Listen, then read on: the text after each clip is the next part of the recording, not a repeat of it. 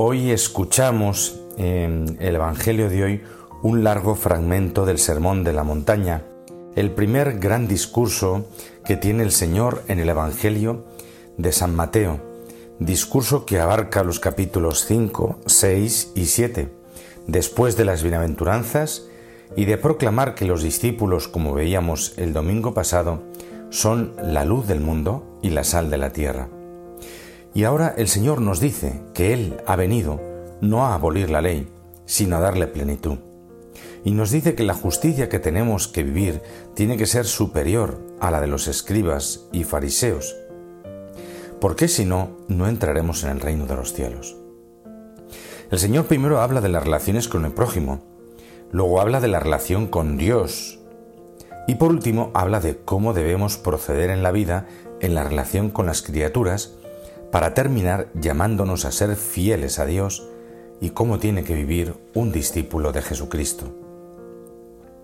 La palabra del Señor ciertamente suena fuerte, pero tenemos que caer en la cuenta de lo siguiente. El Sermón de la Montaña siempre ha sido un lugar clave para comprender qué es lo que significa ser cristiano. Y ser cristiano es alcanzar aquello que el Señor espera de nosotros. Justicia en la escritura no tiene el sentido que normalmente tiene entre nosotros, que lo referimos a las situaciones injustas o las diversas dimensiones que pueda tener. En la Sagrada Escritura, sin excluir esto, tiene un sentido mucho más profundo y más englobante, porque la justicia en la Escritura significa lo que se ajusta a Dios. ¿Qué es lo justo? Aquello que es conforme a la medida que tiene Dios. Nosotros no podemos caer en la actitud pues en la que había caído el pueblo elegido de recoger la palabra de Dios, pero luego hacer interpretaciones que llevaban a hacer inútil lo que Dios había pedido. Y además, en el camino de la historia de la salvación, en el Antiguo Testamento el Señor va haciendo una pedagogía para llevar al hombre a la vocación a la que está llamado a ser desde que Dios lo creó. Al aparecer el pecado, Dios hace un camino para llevar a la verdadera vida que Dios sueña del hombre, porque es la vida que nos hará feliz. Por eso dice el Señor, no he venido a abolir, sino a dar plenitud. Hoy escuchamos tres temas referentes a tres mandamientos. No matarás, no cometerás adulterio, no mentirás. Sobre estas tres cosas el Señor nos enseña que tenemos que llegar a una actitud pacífica de perdón y reconciliación, que tenemos que alcanzar la pureza de corazón y la castidad de vida, que tenemos que ser veraces y sencillos. Nosotros escuchamos esto y parece que el Señor nos propone algo que es inalcanzable. Muchas veces ha habido esta tentación en la historia de la Iglesia de pensar que la palabra de Dios no se puede cumplir. Pero renunciar a lo que dice el Señor es renunciar a ser cristiano y renunciar a lo que dice el Señor es hacernos una religión, un cristianismo a nuestra manera. Siempre ha habido esta tentación en la Iglesia y tenemos que estar muy atentos a no montar nuestra propia religión, sino vivir el cristianismo de la única manera que se puede vivir, que es tratar de hacer realidad lo que Cristo quiere, la vida que Él ha venido a regalarnos. ¿Dónde está la clave de todo esto? Pues mirad, fijaos, el Señor nos ha creado a su imagen y semejanza y nosotros no nos debemos medir ni con las criaturas que están debajo de nosotros, ni con la cultura dominante, ni con la mentalidad de la época. Si es así, desde luego no entramos en la justicia del Evangelio, sino que la medida con la que nos tenemos que medir es con la medida de Dios. Eso es justicia. Justicia significa que Dios, que nos ha hecho a su imagen y semejanza, quiere que el hombre alcance aquello para lo que ha sido hecho, de manera que la palabra del Señor, que es fiel, conduce a esa felicidad y esa plenitud para la cual nos ha dado la vida.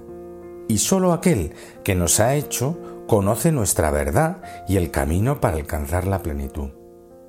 Por eso, aunque las palabras del Señor sobre no matarás, no cometerás adulterio o no mentirás, con la fuerza y la altura a la que las ha puesto, nos está describiendo aquello que el Señor quiere hacer en ti si tú crees. Para eso necesitamos creer y la ayuda, por supuesto, de la gracia. En la vida cristiana siempre ha habido otra gran tentación, que es la siguiente. ¿Hasta dónde alcanzo yo? Pues hasta aquí y no más. Si lo que puedo es esto, A lo demás hay que renunciar. Y eso significa querer llevar una vida cristiana excluyendo a Dios de mi vida. Señor, yo llevo hasta aquí, con lo cual yo renuncio a que tú me lleves. Y esta es la cuestión verdadera de la vida cristiana, una manera de vivir el cristianismo donde nos planteamos lo que nosotros podemos hacer. Y así la vida cristiana no hay quien la viva, porque Dios ha venido para algo, para que podamos vivir lo que Él sueña de nosotros. Dicho de una manera sencilla y clara, sin el Espíritu Santo no podemos ser cristianos.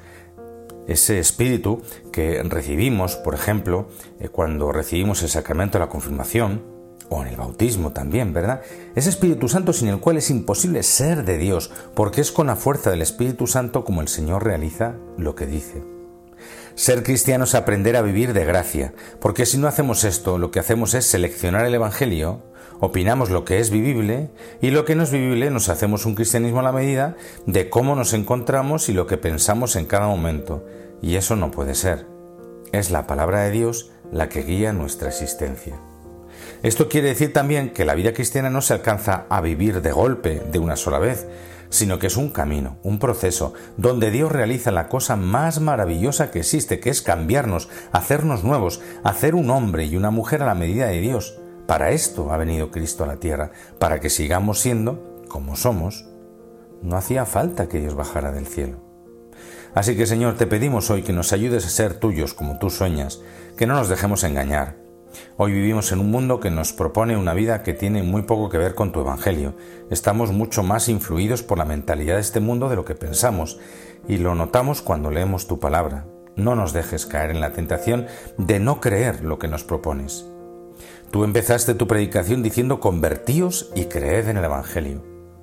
Hoy, Señor, te pedimos que nos concedas de nuevo la gracia del principio, creer que es posible vivir una vida diferente, la vida de Dios en la que creemos. Feliz domingo para todos. Amén.